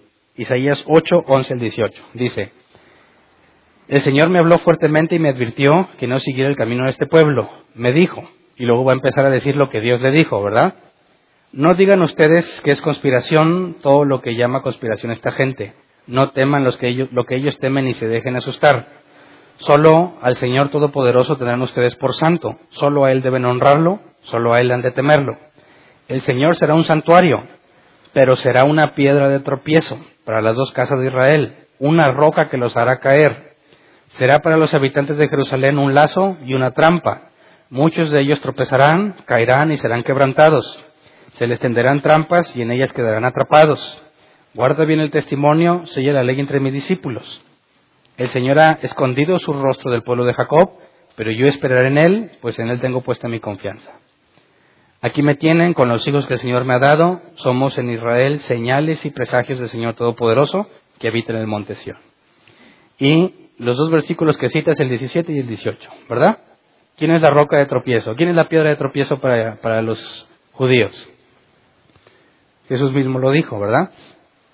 Estaba profetizado que el Señor vendría como una, ropa de, una roca de tropiezo. La gran mayoría de los israelitas no creen en Jesús y les es tropiezo. Está profetizado aquí de Jesús. Y los, los versículos que, que, dice, el Señor ha escondido su rostro del pueblo de Jacob, pero yo esperaré en él. ¿Quién es él? La roca que va a hacer tropezarlos. Está hablando de Jesús. Está señalando la profecía de que vendría y quería tropezar a Israel. Todos los israelitas estaban en contra de Jesús el día de su muerte. Los discípulos cobardes huyeron, solo unas cuantas mujeres y, Juan se dice que estaban ante a, a los pies de Jesús. Todos los demás lo traicionaron. Sin embargo, dice, yo confiaré en Él, yo esperaré en Él. Y luego cuando dice el versículo 18, aquí me tienen con los hijos que el Señor me ha dado, este ya no es parte de la profecía, este es Isaías hablando. Y habría que leer todo el capítulo y no tengo tiempo, así que te lo voy a contar. Dios le dijo a Isaías que se llegara una mujer y que tuviera dos hijos. A uno le pondría con un nombre hebreo, remanente de Israel, y a otro no me acuerdo. Es un nombre complejo. Lo que se tenían que acordar es que el segundo hijo era, su nombre tenía que ver con destrucción y el primero con remanente. Dejaría unos pocos y destruiría muchos. Después de decirles esta profecía, Isaías dice, aquí me tienen con los hijos que el Señor me ha dado los dos hijos, Dios le dijo, estos van a ser la prueba de que se va a cumplir. En ese momento eran bebés. Cuando llegó a Siria y destruyó a las doce tribus, bueno, menos a la de Judá, cuando los destruyó, Isaías decía, aquí está el nombre de mis hijos, ¿verdad? Un remanente y destrucción. Isaías y sus hijos eran la evidencia de la promesa de Dios. Y eso se lo aplica a Jesús. Jesús y nosotros somos la evidencia, exactamente igual que Isaías y sus hijos. Somos la evidencia de lo que Dios había prometido. ¿Me explico? Pero los verdaderos, ¿verdad? No esos cristianos que dicen que son cristianos pero viven como si no lo fueran. Luego, Hebreos 2, 14 al 16. Por tanto, ya que ellos son de carne y hueso, Él también compartió esa naturaleza humana para anular, mediante la muerte, al que tiene el dominio de la muerte, es decir, al diablo y librar a todos los que por temor a la muerte estaban sometidos a esclavitud durante toda la vida. Pues ciertamente no vino en auxilio de los ángeles, sino los descendientes de Abraham. Entonces vemos que Jesús hizo hombre para que al ser hombre venciera la muerte. ¿Cómo la venció? Bueno, por medio de la resurrección. Dios lo resucitó y le dio un cuerpo nuevo. Y por medio de eso nos libra a todos. Jesús vino a ser un hombre como nosotros, aunque sin pecado, para recuperar lo que el hombre perdió con Adán. En Adán ellos gobernaban sobre todo. Cayeron y Dios sujetó todo el mundo a Satanás y sus ángeles. Luego Jesús viene como hombre y recupera lo que Adán perdió y ahora Él se lo entrega a los que son llamados hijos de Dios.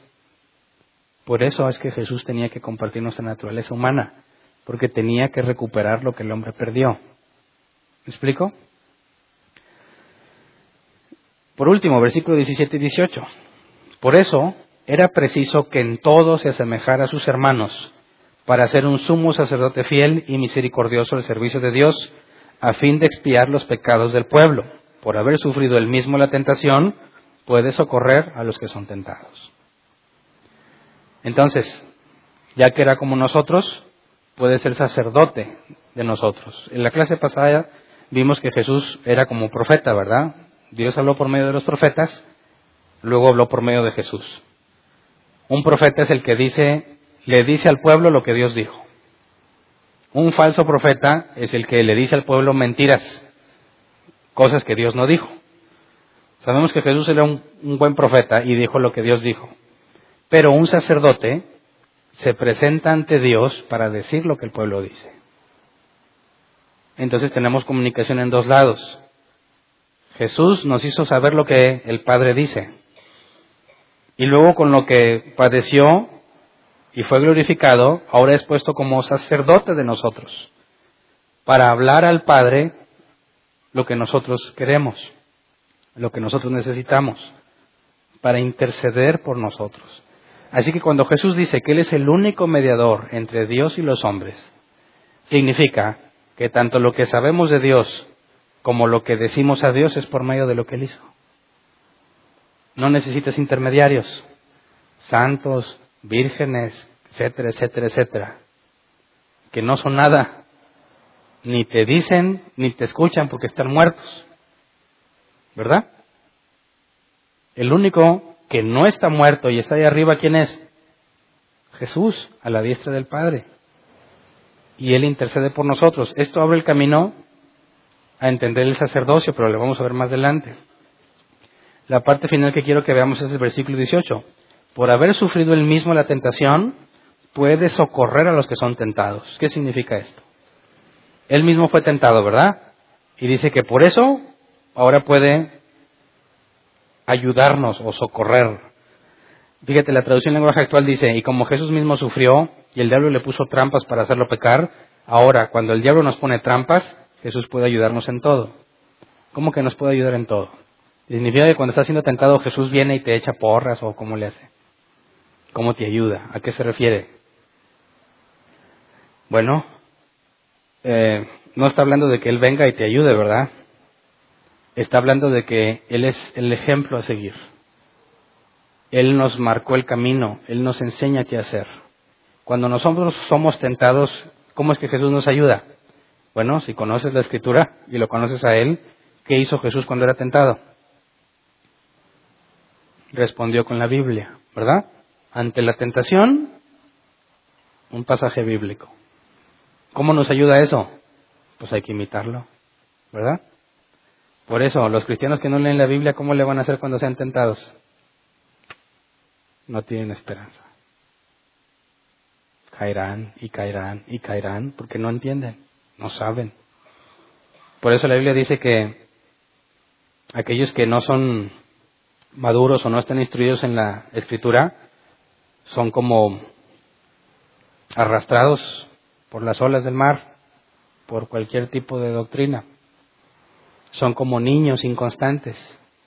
No pueden avanzar, no pueden comprender porque son ignorantes. Pero cuando entendemos lo que hizo Jesús, ante la tentación habló de la escritura y recordó lo que la escritura significa, nos ayuda a nosotros. Ahora, entre el sufrimiento, ¿qué hizo Jesús cuando sufrió? Lo soportó todo encomendándose a Dios. Le dijo a Dios, si es posible que pase de mí esta copa, mas no se haga mi voluntad sino la tuya. Y ahí está el ejemplo. Cuando tú estás sufriendo, por favor, por favor no te pongas a atar o a decretar cosas no, que yo decreto que se va a la pobreza. este sufrimiento, lo... no, no seas bárbaro. Jesús nos puso el ejemplo. Jesús le dijo a Dios, si es posible que no pase yo esto, pero no sea mi voluntad sino la tuya. Si Él, teniendo la autoridad que tenía, no decretó, amarró, ni nada de eso, ¿qué te hace pensar que tú sí? No tiene sentido. Él puso el ejemplo y es así como nos socorre. Sufrimiento y tentación es lo que todo ser humano va a tener. Y Jesús mostró el camino y nos dio el ejemplo a seguir. ¿Qué pasa si Jesús no hubiera sufrido y no hubiera sido tentado? ¿Cómo le hacemos? ¿En qué nos basamos? No podría ayudarnos. ¿Me explico? Así que este pasaje no habla de que Jesús te ayude ahí en ese momento, porque hay una frase en inglés, Jesus take the wheel, no sé si alguien lo ha oído, Jesús toma el volante. Y mucha gente se burla de eso, así como si yo voy manejando voy a chocar y Jesús toma el volante y ya Jesús, yo tampoco sé manejar y se estrellan los dos. No estás hablando de que tú, ah, no puedo, Jesús ven y ayúdame. Y Jesús va a venir. Y dice, no, dicen los cristianos, lamentablemente, como poderoso gigante Jesús va a venir y te va a dar la victoria. ¿Tú crees? ¿Tú crees que Jesús va a decir, a ver, Hernán tiene unos problemas, espérenme, espérense todo el mundo, espérense. Deja, voy a darle la victoria a Hernán. ¿Tú crees? ¿Qué fue lo que hizo Jesús cuando fue tentado? La escritura. Cuando sufría, encomendarse a Dios. Cuando tú le digas, Señor, ayúdame, ¿qué crees que te va a decir Él? ¿Qué crees que es lo que te va a contestar? ¿Qué te dirá?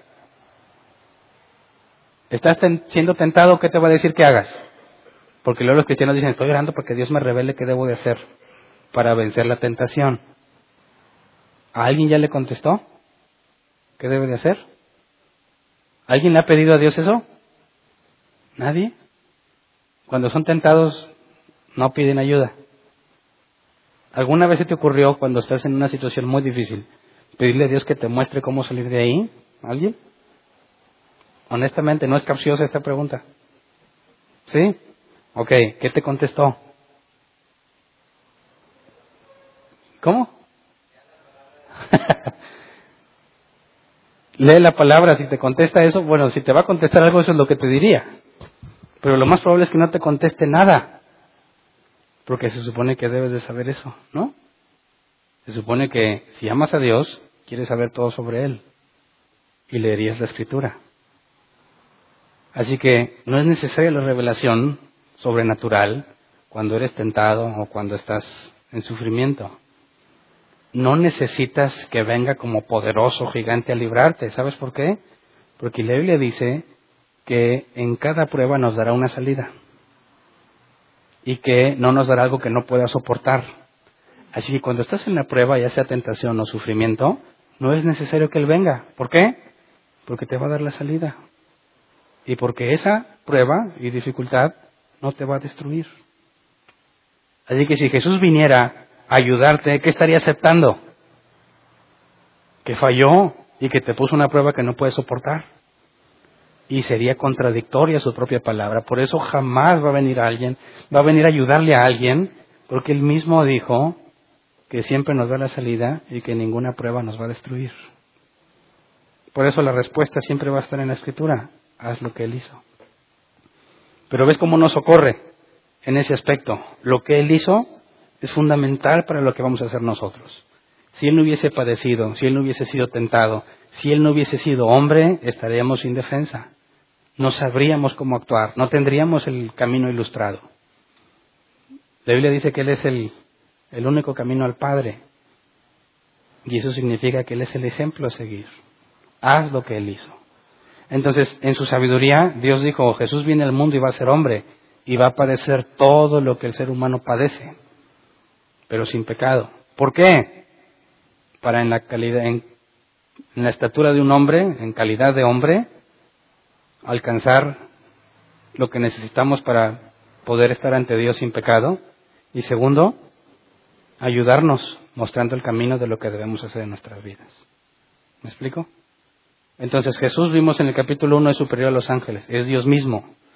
Y Dios mismo se rebajó a ser como nosotros. Y una vez que padeció y fue resucitado, nos llama hermanos, porque seremos iguales a Él. Jesús es el hermano mayor. Es tan cercana nuestra relación con Él que seremos familia. Donde Él esté, estaremos nosotros. Y esa es nuestra esperanza. Así que la carta de los hebreos va a proceder a demostrar que Jesús es mayor a Moisés. Para nosotros no tiene relevancia, ¿verdad? Pero para los judíos sí. para los judíos no hay nadie mayor a Moisés. Y estos siendo hebreos, necesitan saber que Jesús es aún mayor a Moisés. Y nosotros necesitamos entenderlo para entender los pactos que Dios hizo. Así que vamos a ponernos de pie.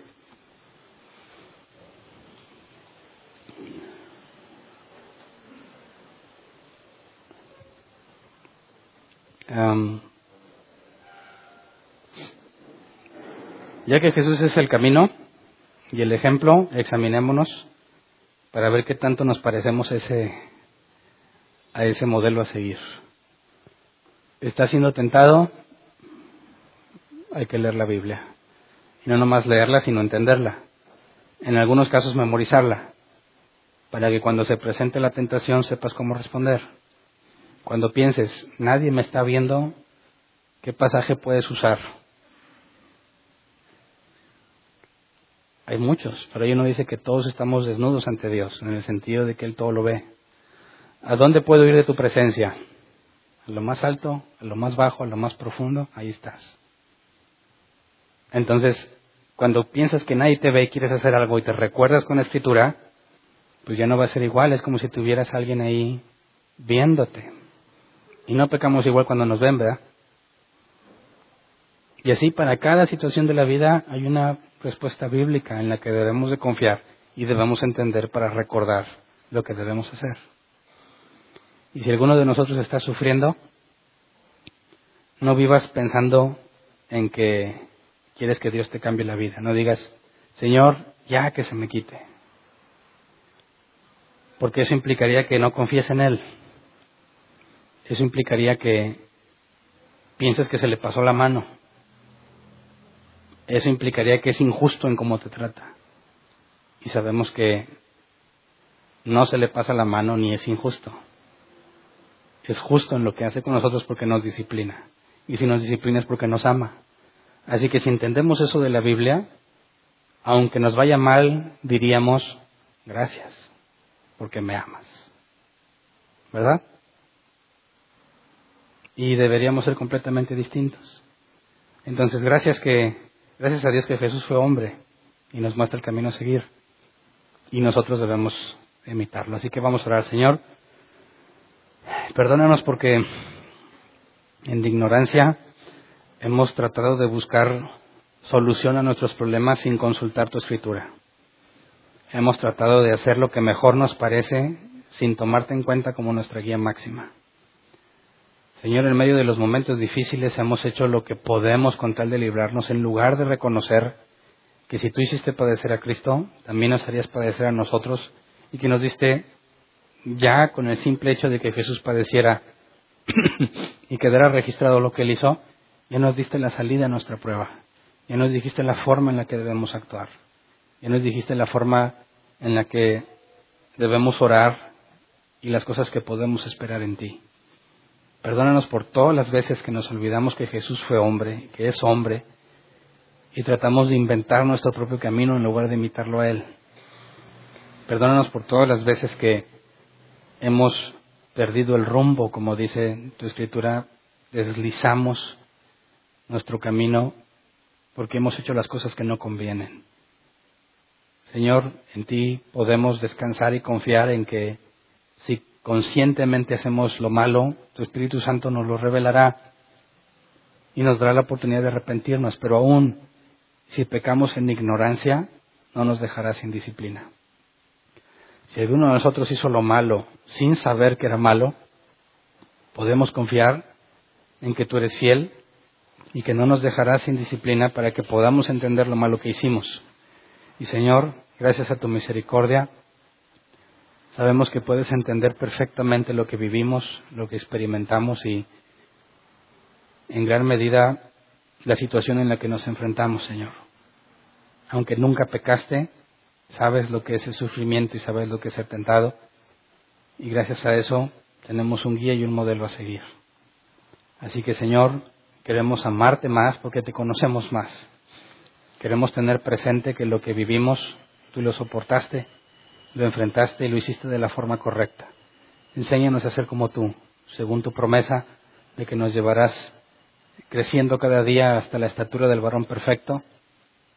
Permítenos que podamos ser como el mercader que encuentra la perla de gran precio o el hombre que encontró el tesoro escondido, que sea lo más importante para nosotros el tenerte, el que seamos instruidos en tu palabra y que ninguno de nosotros descuide la salvación en el término que dice la Escritura, que lo tome como algo insignificante, Señor.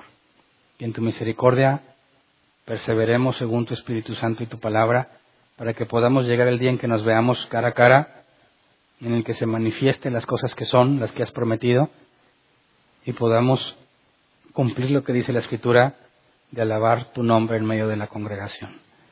A ti sea la gloria y la honra por siempre, Señor. Gracias. Amén. ¿Pueden sentarse? Sección de preguntas. ¿Alguien tiene una pregunta? Levante su mano y le llevan el micrófono a su lugar.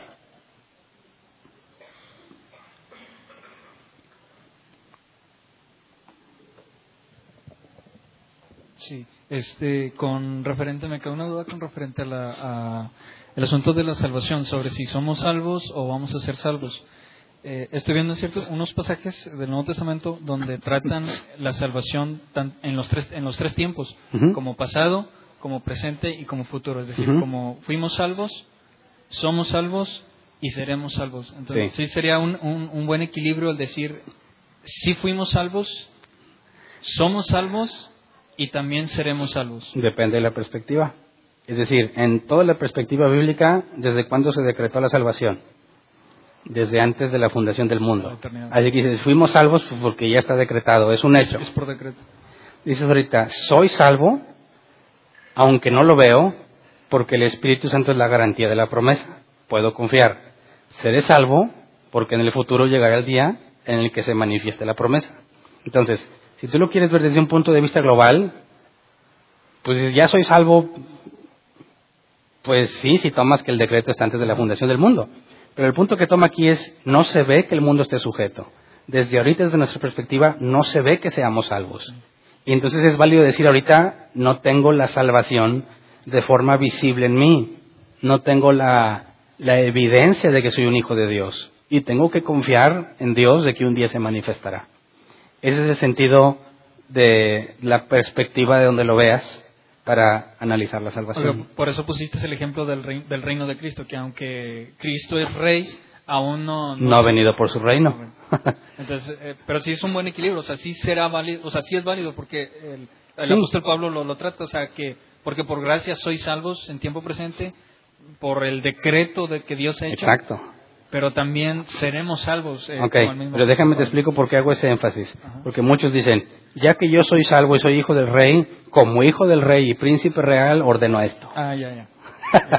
Sí, es que me confundí en eso. Quieren vivir el reino milenial ya, en lugar de esperar el tiempo en el que se manifieste. ¿Me explico? Entonces es importante ver que ahorita todavía no es, ¿verdad? Pero confiamos que sí.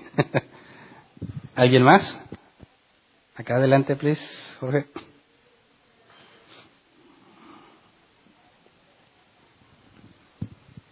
Gracias. Oye, Hernán, en el, en el 2.16 dice porque ciertamente no socorrió a los ángeles, sino que socorrió a la descendencia de Abraham. Sí. Ahí no me queda muy claro, o sea, se, refiere a que a los ángeles no les dio, necesitaban un salvador también. Bueno, creo que vemos en el libro de Apocalipsis que van a ser echados al lago de fuego Satanás y sus ángeles. Necesitaban un salvador, es decir, ellos están condenados a menos que alguien les, les conceda salvación. Y Dios decidió no salvar a los ángeles, sino condenarnos. No les dio opción, no les da arrepentimiento solamente al hombre. Pero entonces sí se rebelaron. No se explica qué es exactamente. Es decir, en el caso de Satanás tenemos evidencia de que mintió. Es padre de mentira, ¿verdad? ¿Por qué mintió? Tenemos lo que Satanás le dijo a Eva, no era cierto. Dijo cosas que Dios no dijo. Rebelión, tendríamos que tomar de forma figurada pasajes en Ezequiel y en Isaías, ¿verdad? Y ya por la plena hermenéutica no puedes concluirlo con certeza. O sea, lo dejamos así como es un... Eh, Judas habla, la un carta día de lo Judas, sabremos. los ángeles que pecaron, ¿verdad? No guardaron su dignidad, pero no nos dice qué hicieron. Y si dices, no, bueno, es que Satanás y sus ángeles fueron expulsados en Apocalipsis. Bueno, eso es lo del futuro, porque todavía no pasa. Entonces, no hay forma bíblica de demostrar solo escritura, sin que tú le pongas cosas arriba, no hay forma bíblica de demostrar una rebelión de Satanás. Ok, gracias. ¿Alguien más? Sí. Sí, eh, en cuestión a la, a la frase muy célebre de, de Jesús ya pagó por mis pecados, ¿Mm? Ajá. Eh, nada más quiero ordenar la, la idea. ¿no? Este, la cuestión es, sí, precisamente, o sea, Jesús, Jesús hizo eh, todo el proceso que, que anteriormente se hacía por los por los el sumo sacerdote de presentarse. Jesús se presenta a sí mismo, no ofrece un sacrificio por él, sino porque él está libre de pecado, sino ofrece su propia él es el mismo el cordero inmolado por el pecado del mundo, por el pecado que entonces vuelve a ser lo mismo, o sea, eh, cómo cómo es que y, y lo mismo alcanza la, la, la la estatura del varón perfecto y él siendo varón perfecto eh, justifica a quien decide justificar, ¿no? O sea, ofrece gracia, ¿no?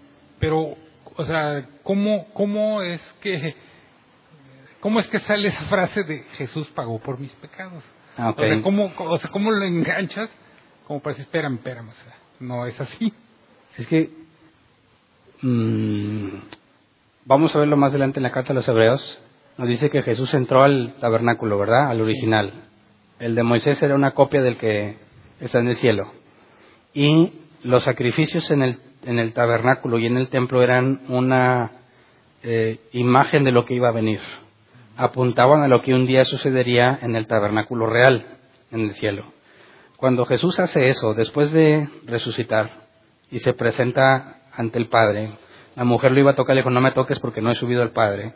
Cuando sube el Padre, la carta de los Hebreos nos dice que entró y cumplió lo que los sacrificios terrenales apuntaban que sucedería. Así que Jesús entra con su propia sangre, en el sentido de que murió y que por lo que consiguió, tiene el perdón de pecados de los suyos, de todos los que son como Él, de todos sus hermanos. Entonces, eso ya sucedió. Cuando dijimos, cuando leímos el Salmo 110, siéntate a mi diestra hasta que ponga a tus enemigos por estrado de tus pies, implica que va a haber un periodo de tiempo en el que Él se sienta hasta que venga. Entonces, lo que la carta de los hebreos dice es que antes de sentarse, entró al tabernáculo, al, que no es hecho de mano, sino de Dios, cumplió lo que se visualizaba en los sacrificios terrenales que cumpliría, logra la expiación de pecado y se sienta en el trono, pero aún no viene a reclamar porque la profecía dice hasta que ponga a tus enemigos por estrado de tus pies y eso es lo que Apocalipsis nos deja ver. Cuando venga Jesús a reclamar el reino ya está la tierra desolada, todos sus enemigos ya están postrados, están destruidos y viene a reclamar el trono. Y en ese entonces se vuelve vigente el reino de Cristo. Satanás es atado, ¿verdad? Durante mil años. Eh, digamos que legalmente toma el control del mundo y lo restaura en su condición inicial. Entonces, decimos, ya pagó, pues porque él ya entró al tabernáculo, ya cumplió lo que se le había encomendado, lo único que falta es que venga a hacerlo efectivo. Entonces, decir ahorita, ya pagó por mis pecados, si eres hijo de Dios, ya pagó. Pero si no, para ti no hay sacrificio y es lo que vamos a ver, la carta de los hebreos lo aclara. El sacrificio es para los hijos, no para todo el mundo. ¿Sí? ¿Sí se aclara? Sí. ¿Alguien más? Como quiera eso del templo y el sacrificio, lo vamos a ver aquí mismo en la carta de los hebreos más adelante. Cuando te referías al, al lago de fuego, digo, siempre he tenido la, la incógnita, porque por ahí había dos, tres, bueno, interpretaciones. Sí. Eh, en sí, bueno, desde tu perspectiva bíblica, ¿qué es eh, cuando el juicio, para tanto para el, el que no es hijo de Dios como para los ángeles, qué es esa separación eterna o, ¿O qué es el lago de fuego? ¿Es estar simplemente ya no volverte a levantar? ¿O que, cómo los interpreta? Bueno, bíblicamente tenemos dos imágenes. Es el lago de fuego y el lugar de oscuridad eterna. Pero si lo tomas literal, no puede ser que donde hay fuego esté oscuro, ¿verdad? Entonces no puede ser literal, no puede ser un lugar donde hay fuego. Es una alusión. Hay oscuridad y es fuego eterno, eh, eh, haciendo referencia al castigo. Y dice que iban a ser atormentados. Entonces, si van a ser atormentados por la eternidad, no pueden desaparecer, ¿no? No puede ser de que llegan ahí, ya no están, se desaparecen. No, porque el tormento es eterno. Ahora, ese lago de fuego es una separación de Dios, porque cuando habla de la Nueva Jerusalén, para nada están mencionados ellos, y están, estás hablando en la Nueva Jerusalén de que estamos viviendo en la misma ciudad que Dios. Perdón. Esos que están acá, no sabemos cómo ubicarlos, eh, no sabemos si es el mismo espacio-tiempo, no hay forma de poder rastrear en qué lugar van a estar, lo que sí dejan claro en que Dios ya no tiene relación con ellos. Lo que el ser humano en toda su vida humana pidió, no tener nada que ver con Dios, ese día se le va a cumplir. Y por eso vemos que cuando son echados al lago de fuego, no hay nadie pidiendo que no lo echen. Cuando se abren los libros, todos los que no son hallados van a ser echados al lago de fuego, no se registra ninguna queja, ningún nada. ¿Por qué? Pues porque esas gentes nunca quisieron nada con Dios, ¿verdad? Y al llegar ese día tampoco van a querer estar con Dios. Simplemente van a ser puestos en algún lugar, no sabemos, no hay información bíblica para saber dónde, y ahí van a ser atormentados de por vida. Ahora, me adelanto un poco y eso, eso genera un problema para algunas personas. Si Dios es justo, y yo aquí en mi vida, imagínate que viví 80 años. En mis 80 años hice cosas malas, ¿verdad? ¿Sería justo que por 80 años de vida se me castigue eternamente? Desde nuestra perspectiva humana a lo mejor no, ¿verdad? Pero... Bueno, entonces ahí hay una alternativa. Dices, bueno, a ver, si yo maté a alguien aquí, imagínate que fui una, un ateo, entre comillas, bueno ayudaba a la gente, daba dinero a los pobres, no maté a nadie, llego, oye, no quisiste nada conmigo, vas a sufrir por la eternidad. ¿Te parece justo? Entonces, ¿cómo, ¿cómo entendemos la justicia de Dios ante un castigo eterno? ¿Verdad? Pero hay que entender esto. Si todo lo bueno procede de Dios, ¿verdad? Todo lo amable, todo lo santo, todo lo perfecto es de Dios. ¿Cómo será un lugar donde no está Dios? ¿Cómo es el planeta Tierra? Ahora, quizás Dios va a tener penas limitadas, ¿no? Hiciste esto tanto tiempo, hiciste esto tras tanto tiempo. Van a ser condenados o castigados según las cosas que hicieron de forma justa. El asunto es que jamás van a ser corregidos y Dios no va a estar con ellos. ¿Qué van a hacer continuamente? El mal, el mal. Y por cada acción mala requiere una justa retribución. Si nunca van a dejar de hacer el mal, van a ser condenados eternamente, pero no por una cosa, sino por todas las que siguen haciendo. Tendría que haber otra salvación opcional. Que ya no va a haber, según la Biblia. Gracias. ¿Alguien más?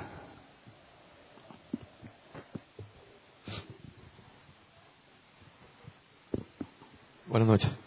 Buenas noches. En el, en el tema de la de la si se pierde o no se pierde la salvación. Sí. Es un versículo que usan los que no, no creen que se pierde. Es el 3, ¿verdad? De que si descuidamos la salvación. Y ahorita mencionabas que, que en ese, en ese versículo en el 3 este, son los que no los que no son salvos, los que los que están ahí hablando en ese versículo. Pero en el, si empiezas a leer desde el 1, están hablando, está hablando el autor de Hebreos, ¿no? Sí. De que son los hebreos convertidos a cristianos. Los de la iglesia, digamos, los, de la que iglesia, se congregan en la iglesia. Pero que son judíos, ¿verdad? Sí. o venían del judaísmo. Venían del judaísmo. Entonces en el versículo 1 empiezan a decir que, que prestemos más atención, que no perdamos el rumbo, porque podemos perder ¿cómo escaparemos si perdemos esa? Entonces, se, me suena ahí que están hablando de ellos mismos. Ah, ok, ya te entiendo. Bueno, yo te preguntaría, si le escribieras algo a los discípulos, y ahí está Judas, ¿eran todos salvos los discípulos? No. ¿En la iglesia todos son salvos? No. Entonces no podemos concluir que solo le habla a los salvos, le habla a toda la iglesia, a todos los que están congregándose ahí, a todas las congregaciones de hebreos o a los que está dirigida la carta a los hebreos, que no, puede ser que no sea nada más una. Imagínate que Dios quisiera escribir una carta aquí árbol plantado. Imagínate las, las cartas a las iglesias en Apocalipsis. ¿Qué le dice la iglesia de la Odisea? ¿Qué le dice la de Pérgamo? ¿Qué le dice la de Esmirna? No le dice lo mismo, ¿verdad? ¿Por qué? Ok, se supone que están solo los elegidos, pero sabemos que no es cierto. Sabemos que el trigo y la crecen juntos y van a ser separados hasta el día del juicio. Entonces, cuando encontramos que bíblicamente la propia carta habla de disciplina y en este punto habla de tomar la, o tomar el evangelio como cosa insignificante y a la luz de lo que encontramos de cómo se supone que es un hijo de Dios, el mercader que encuentra la perla o el que encuentra el tesoro escondido, bíblicamente concluimos que esa advertencia no es para los salvos. Esa advertencia es para toda la cizaña que está en las congregaciones. Y no es, no es normal, es decir, no es algo exclusivo de esta carta. En las cartas de Pablo siempre se hacen amonestaciones, expulsan al inmoral entre ustedes, hacen cosas, creo que le decía a los corintios, hacen cosas que aún ni siquiera se nombran entre los gentiles hace un énfasis a todos en general el llamado a la santidad. Y aquel, como decía Pablo, amonéstalo dos o tres veces y después deséchalo porque bien merecía tiene su condenación. Y hablaba de los de la iglesia. Entonces, ¿cómo que bien merecía tenía la condenación? ¿No se supone que serían salvos bajo el razonamiento tuyo? Que si le la iglesia todos son salmos, Pablo nunca dio la instrucción de amonéstalo dos veces y expúlsalo que al cabo que su, condenación la tiene merecida. ¿Me explico? Sí, gracias. Y en el último versículo del 2.18, este, que no, no va a socorrerlos dando el ejemplo. Sí. A los que son tentados. Bueno, es, eh, se está refiriendo a, que con el ejemplo es como socorre. Este, pero no puede existir la posibilidad de que si alguien es tentado, de alguna manera ayuda, de alguna forma física o, este espiritual. Bueno, eso sería el Espíritu Santo. Ya que Jesús dijo, me voy, pero no los dejaré huérfanos, ¿verdad? Eso significa que no es la persona de Jesús quien tiene que estar con nosotros redarguyendo o reprendiendo, porque la tarea del Espíritu Santo es recordarnos todo lo que Jesús enseñó y guiarnos a todo lo bueno. Entonces, la idea de imaginar, como pintaba yo, de que Jesús viene y hace algo por ti, resulta contradictorio, porque implicaría que tú no tienes la salida, tú no tienes la forma de escapar, y alguien tiene que venir a hacer algo que tú no puedes. Y si Él tiene que venir a hacer algo que tú no puedes, entonces ya se contradijo con la enseñanza de que no nos dará ninguna prueba que no podamos soportar, ¿verdad? Y si Él tiene que venir a hacer algo para sacarnos de ahí, para que pueda soportar la tentación, pues entonces Él no está digamos que el Espíritu Santo no está haciendo su trabajo correctamente, ¿no? Y eso implicaría que hay cosas que dicen, oye Hernán, pues es que pasó eso, pero ay, discúlpame, déjame te lo deshago, déjame te saco ahí porque pues sí, me pasé. Si Él es el que está en armonía con el Padre y el Padre tiene todo, todo preparado y todo obra para bien para aquellos que fueron llamados conforme a su propósito, y juntas todas las promesas, no te puede eh, ninguna prueba te puede destruir, siempre vas a tener la salida. Si pecas, pues hay disciplina. ¿Crees tú que bajo esa información Jesús tiene que venir a hacer algo por ti? No, pero el Espíritu Santo sí.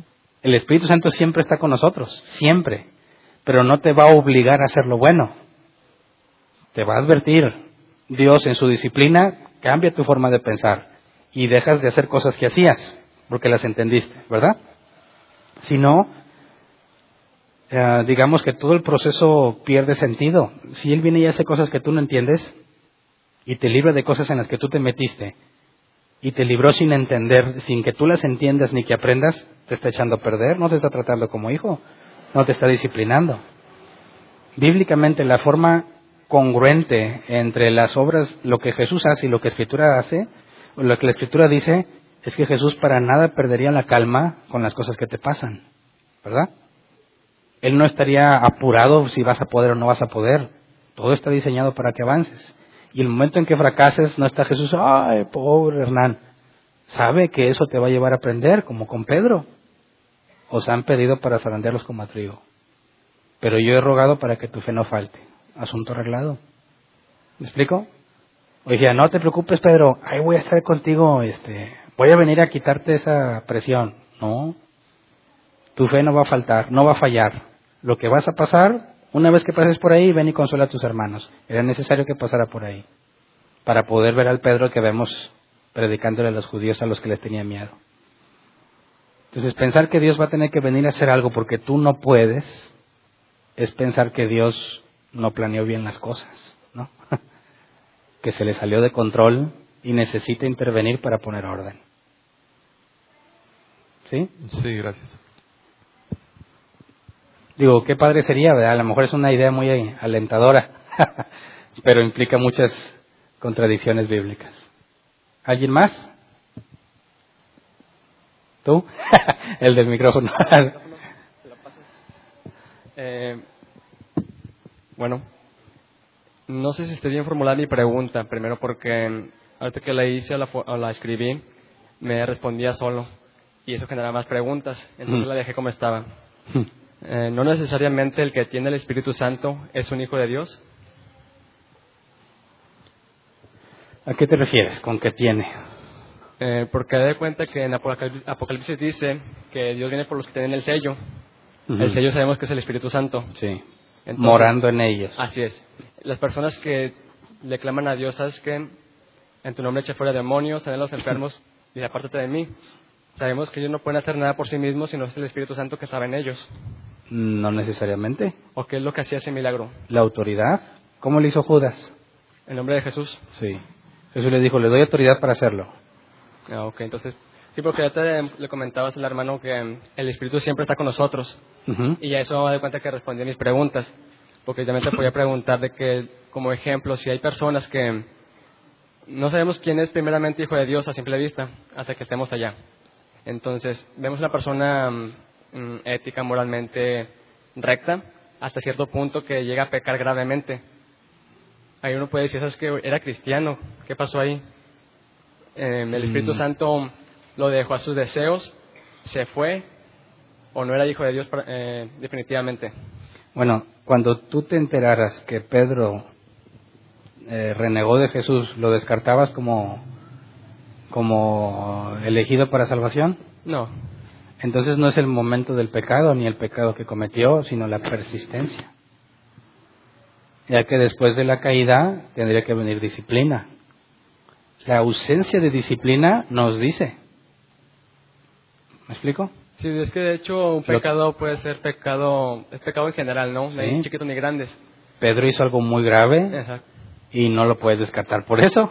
Sí, de hecho, por eso, él comentaba de, por ejemplo, lo más común, ¿no? De que mm, una joven queda embarazada, que antes se castigaba con muerte, pues podemos decir que es un pecado grave, entre comillas, porque viene siendo pecado robar, decir una, eh, una grosería, o una, una mentira, perdón, y ese hecho. Por eso me quedo al lado de que si el Espíritu Santo te dejaba, pasa eso, luego te... mm, Pues es que no, no es que te dejes decir, mira, el hecho de que tengas el Espíritu Santo no significa que eres perfecto, ¿verdad? Ajá. La función del Espíritu Santo es guiarte al bien, y según Jesús, y recordarte lo que Jesús enseñó. Entendemos la Escritura y la recordamos y la entendemos por medio del Espíritu Santo. Y cuando estamos haciendo las cosas buenas, estamos siendo guiados por Él. Cuando hacemos algo indebido, nos estamos revelando a Él, pero no te deja. Pecaste, la regaste, no te deja. Porque la Biblia dice que el Espíritu Santo en los hijos de Dios es la garantía de la promesa. Entonces, tú recibes el Espíritu Santo y vamos a hacer muchas cosas malas desde que lo recibiste hasta que te mueras, voluntaria o involuntariamente, ¿verdad? Cuando dices, bueno, lo voy a pecar, piensas que no es suficientemente malo. Bueno, eso significa que a pesar de los momentos en los que nos revelamos a Dios, Dios no nos abandona. Con su Espíritu Santo en nosotros empezamos a sentir mucho de lo que el salmista decía. Me siento morir, me carcomen los huesos, mi lengua está seca, perdí el hambre, porque esa es la disciplina que Dios da a sus hijos. Y es el Espíritu Santo en ti quien te hace ver que estás mal, que no estás yendo por el camino correcto. Entonces, la diferencia entre un creyente y un no creyente es la permanencia del Espíritu Santo. Ahora, una persona puede ser usada por el Espíritu Santo, ¿verdad? Puedes quizás salvar a alguien, echar fuera demonios, lo que sea, como Jesús dijo, que los que harían y como quiera no son salvos. Pero su vida sigue siendo malvada, hacedores de maldad, se deleitan en lo malo. Pero el que es de Dios aborrece lo malo. Cuando peca, se aborrece a sí mismo. El que no es de Dios, pues es como el borracho que se queja de la cruda. Nomás se le grita la cruda y ¿qué vuelve a hacer? Tomar. Un cristiano no se supone que no es así. bueno, sí, porque, digo, es el ejemplo ¿no? que te comentaba, queda embarazada, pero eh, tuvo que haber un proceso para que llegara a esa decisión. Mi duda es, ¿puede después de pecar de esa forma seguir siendo hija de Dios? Si hay arrepentimiento, sí. Puede también no ser hija de Dios, pasar por eso y después ser hija de Dios, también, ¿verdad? Según el llamado de Dios, sí. El punto es que no puedes discriminar al hombre por su pecado. Ni a la mujer, o sea, hablo del hombre en sentido general, género humano. Sí. Sí, ya, Muy bien. Avisos, por favor.